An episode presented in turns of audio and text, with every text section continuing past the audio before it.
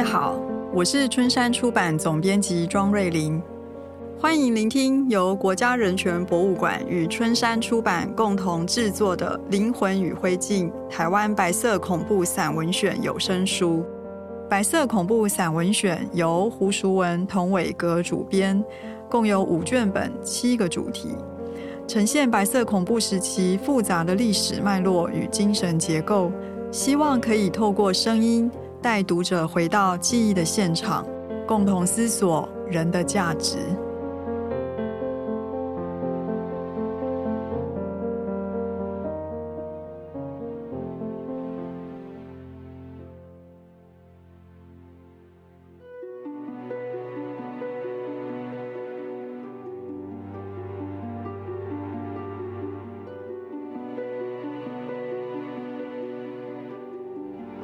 调查局黑牢三四五天节选之三，作者李世杰。我回到第五号囚房里，已经是夜晚十一点钟的事了。秃驴庄罕跟棺材脸刘秉如，这一天又整整折腾我十七个小时，还逼不出我承认贪污的假供词，心中颇为懊恼而怀恨。他们这下子真的原形毕露了，喊了狱卒来，用手就指着我，吆喝着：“把他送回房。”秃驴装喊咬着半边牙齿，歪着驴嘴，喷出了一声：“哼，你不要后悔，到时你不要怪我。”我意识到严重的苦难即将临头，这般禽兽。原先还隐藏起那副兽相和那份兽性的，但是现在兽相露形了，兽性发作了。从此以后，已经不是让我讲理的时候了。我默默无言地跟着狱卒走，在走进内间的大门后，狱卒叫我站在院子里，搜我的全身口袋，看看有没有夹带纸笔或什么东西进囚房。搜过了，进了房间。咔啦一声，铁栏栅门震响地拴上了，再一声咔啦，上了锁。我实在很困乏，脑子里又是昏昏又是胀胀的，脱了外衣，立刻躺在床上。外边滂沱的大雨，滴滴急奏地击打着他所要击打的地方，也击打着我烦乱的心。正在沉沉将要入睡的时候。猛地里又是咔啦一声，震响了整个囚房区，也震惊了每个睡梦中的囚犯，包括我。我眼睛几乎无法睁开，强抬起头，睡眼惺忪地望着那个狱卒静子。他用右手食指轻轻的一翘，低声说：“谈话。”春天的雨夜特别寒冷，我爬出被窝外，穿好外衣，随着狱卒走出去。到了侦讯室，三寸丁古树皮李世莲已经坐在那里，一脸阴沉沉的，像个死人脸孔的颜色。他用手一挥，命令我坐下，然后开枪。李先生，一个人要识趣，要直击，还要看情势，识时务者为俊杰。现在你已经失掉自由，跟社会隔绝了。想靠外头有人来救你，是妄想，是不切实际的。也不要想依靠自己的才智来放刁，哼！我敢很坦白的告诉你，一点用处也没有。更不要想依靠你过去的功劳。你的功劳再大，对现在的情势来说，根本发生不了关系。我还可以告诉你。你这样拖延下去，坚不承认，对你只有坏处，没有好处。哎，你如果不相信我的话，吃亏的是你自己，不是我，你懂吗？你学问比我们好，知识比我们高，会说会写，我都知道。可是我告诉你，现在这些本事一点也没有用了。你最好仔细想一想。我茫茫然抬头看墙上的挂钟，是深夜一点四十五分。我想起睡眠还不到三小时，就觉得更倦怠无力。李世莲又说：“你只要向我们坦白，让我们有个交代，局长对上级也有个交代，我保证你一点事都没有。你没听说过吗？政治问题，政治解决。你有了政治问题。”只有向我们坦白，一切都可以在局里面获得政治解决，秘密的办个政治解决的手续，外人都不知道，也不损害你的名誉嘛。这样神不知鬼不觉的早一点出去，将来你还是我们的长官，我们还要接受你的指导的。如果你不听我的劝告，哼，我老实告诉你，到时候。你一定会吃很大的苦头。我是一片好意，帮助你解决问题。你是聪明人，一定听得懂我的意思。今天就是你应该试食物的时候了。我已经体会到李世莲的话语中还有很不祥的威胁意味，我只默默地听着，不去跟他对嘴。他也没有要我马上回答他。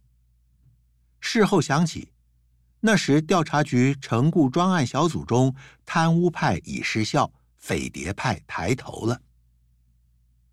李世莲继续他的独唱独白：“如果说你早年年轻犯了错误，现在不好意思说出来，那是错误的想法哦。”你现在应该扔掉思想上的包袱，跟我们合作，向我们坦白交心，才是救你自己的办法。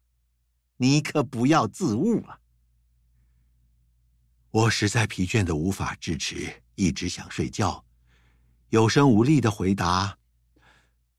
但是我从来没有犯过什么错误，我没有什么政治问题，也没有什么。思想上的包袱，我怎么样啊？嗯，无精打采的。我睡得不够。来，喝杯浓茶。李世莲赶快站起来，倒了一大杯果然又浓又黑的茶递过来。茶是半温的，又正在口渴的时候，我三两口就喝掉了。哎，再来一杯。我一连喝了三大杯，大约一千 CC 的浓茶。李世莲这时候那阴险狡诈的脸上，突然露出笑容来。他继续唠唠叨叨的讲着：“ 我可以原谅你现在的想法。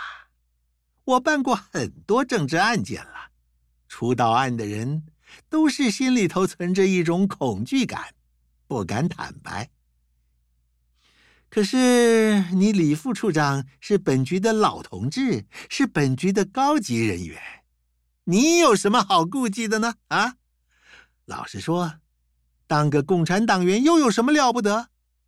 我们沈局长不是在延安待过很久的吗？蒋副秘书长在苏鄂不也是国际共产党的党员吗？说出来有什么关系啊？壁上时钟已经指出，现在是早晨六点十分。这时候，李世莲忽然站起身来，打开厨房刚刚送来的热水瓶，冲了一杯又浓又香又甜的咖啡，送到我的面前，笑嘻嘻地说：“嘿嘿，哎呀，天气冷得很，喝杯热咖啡好了，提提神，好好的想一想，想想我刚才跟你说的话。”说着说着，又递过一支香烟来。抽完了一支香烟，又喝完了咖啡，身上的确暖和得多了。我起初很迷惑，不知道今天三寸钉古树皮李世莲为何如此好意。我以为他还要继续他的演讲，就坐着不动。不料他竟站起来说：“好吧，回房去休息，好好去想一想。”想想我刚才说的那些话啊！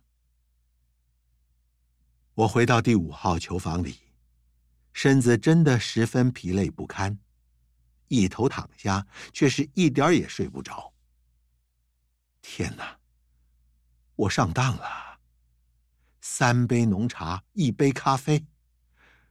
三寸丁，固树皮呀、李世莲，李世莲，你的心计真比蛇蝎还恶毒。两杯浓茶，一杯浓咖啡。两杯浓茶，一杯浓咖啡。我心情烦躁的在小木床上翻来覆去，辗转反侧，不能成眠。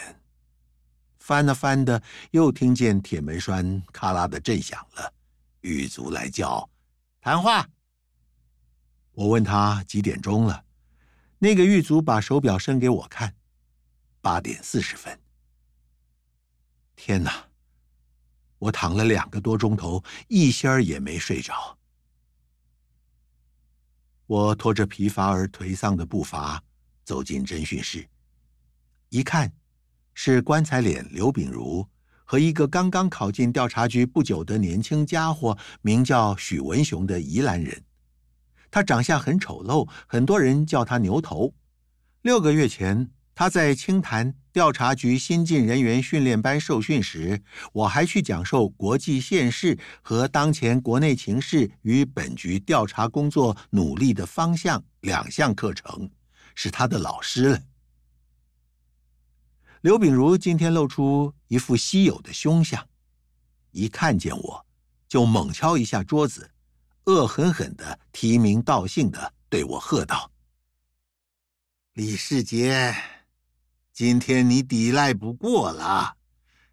我们对你的案子不惜工本，已经从海外和大陆搜集了确实的情报，证实你是共产党了。”你赶快自己承认出来，省得大家不好看。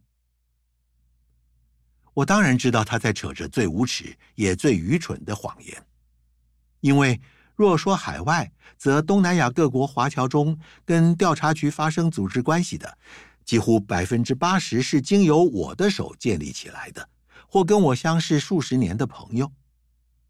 再则，我既然绝对不是共产党徒。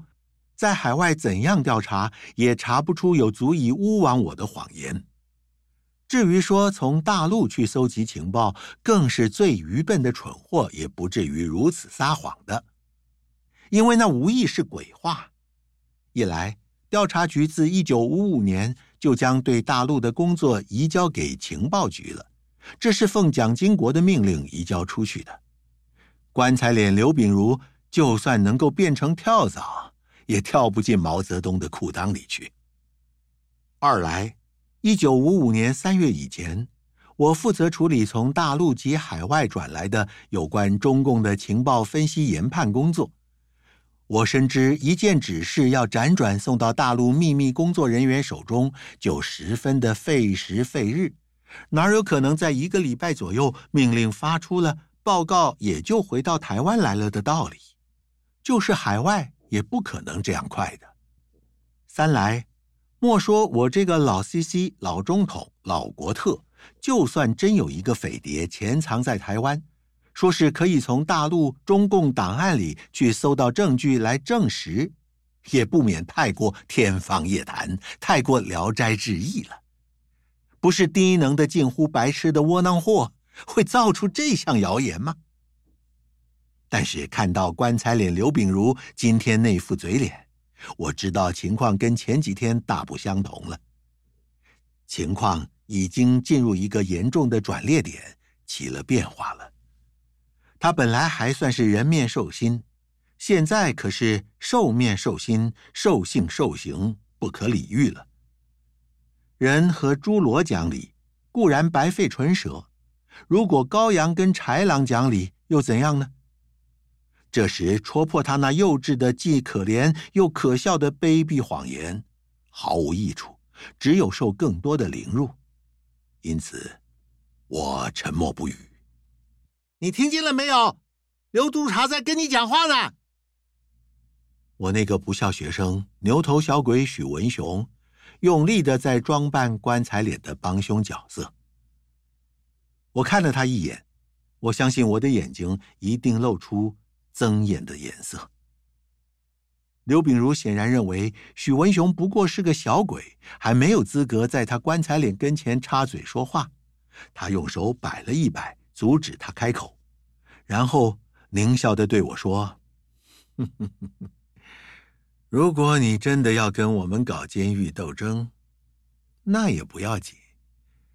我老实告诉你，我们办过匪谍案件多了。”每个匪谍总是想跟我们做监狱斗争的，但是我们总有办法对付他。时间就是我们的本钱。我们要关你多久，就关你多久。我们想用什么办法对付你，就用什么办法对付你。你想跟我们斗，简直是想死。你难道想等待毛泽东来救你不成？哼哼哼哼哼哼哼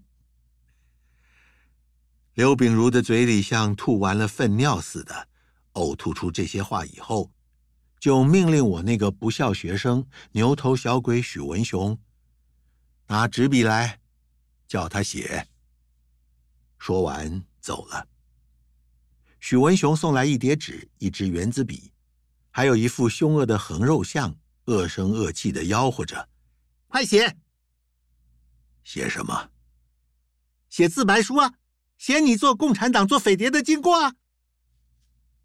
这下子，棺材脸不在，轮到他牛头小鬼许文雄来作践我了。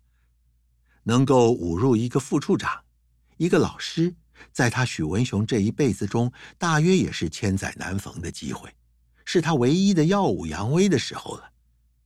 你看，他已经判定我李世杰是共产党。是匪谍了。我不是共产党，我不是匪谍，没有什么可自白的。没有也得写。那个牛头小鬼许文雄居然这么说，我质问他：没有也得写，是你说的？是我说的？怎么样？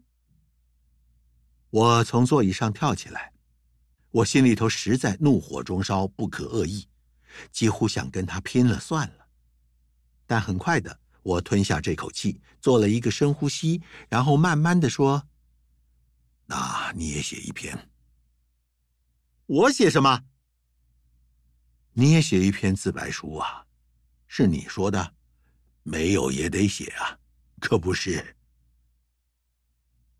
我已经不记得许文雄那个牛头小鬼还说了些什么混账话，可是如此毫无意义的磨啊磨的，又磨了两个多小时。吃午饭的时间到了，在留置室，中饭时间是上午十点半，晚饭是下午四点半。我被送回第五号囚房。沈之岳调查局对待囚犯的苛酷，单从吃饭一件事就可以看出。第一。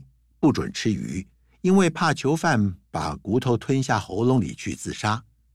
第二，不准用筷子，因为怕囚犯把筷子戳进喉咙里或吞到肚子里去。第三，不准吃第二碗。我亲耳听见有一个别房的囚犯问狱卒要多一碗米饭，那狱卒怒声喝道：“你还吃不够啊？国家的粮食可以让你要吃多少就吃多少吗？”第四是晚饭时间那么早，当囚犯们被通宵疲劳讯问时，无不饥肠辘辘、恶火中烧；而办案的调查员们则聚坐在一旁，大吃起宵夜，让旁边看着的囚犯馋涎欲滴。我因为缺少睡眠，只胡乱喝几口好像洗碗水的菜汤，躺下来想好好睡一觉。正在朦朦胧胧的入眠的当儿。又被一声剧烈的咔啦声惊醒了。天哪！又是谈话。眼睛几乎睁不开来，用手搓揉了半晌，站起身来，只觉得天旋地转一般，头晕头痛，胸部压缩，两脚酸软，四肢无力。那天正值大寒流来袭，我勉强穿了衣服，在寒风冷雨中。扶着墙壁不出回廊，哆嗦地走着。到了侦讯室，一抬头看见秃驴庄罕满面怒容地坐在那里，壁上时钟指的是两点还不到。庄海一看到我就拍案大骂：“姓李的，你这个老共！我问你，你是要活还是要死？你，你贪污罪不认也就算了，局里面宽大不办你。”而你连匪谍案也不认，混账的东西！我们说的话你都不听，你这个可恶的匪谍，你是死定了！除非你现在赶快坦白，你不要说我们不敢揍你，我告诉你，你再不说，看我用水管装着水打你，打死了也没有伤痕的。哼，老实说，打死你一百个李世杰，我也不必去赔命。我默默的坐着，听庄罕那长篇大论的禽兽话，一语不发。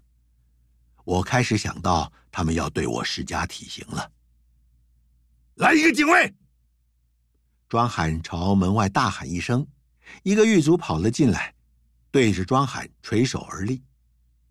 庄罕像鬼一样嘶喊，一面用手指着我：“把他的大衣脱下来，把他的西装也脱下来。”狱卒走过来，很客气地说：“呃，李先生，你自己脱下来吧。”脱掉了上衣，在摄氏六度左右的寒冷气温里，我渐渐打站起来。庄海仍旧在那边指手画脚、拍案顿足、破口大骂。他的什么肮脏话，连他妈的逼都从他的嘴巴里爬出来了。我已经听不清他在叫嚣些什么。我说：“我我太冷了，我我要穿衣服。”哼，穿什么衣服？就是要让你冷一冷，冷静一下，想想我们的话。在穿着薄薄的内衫和一件汗衫，冷得发抖之中，我挣扎了大约两个多钟头。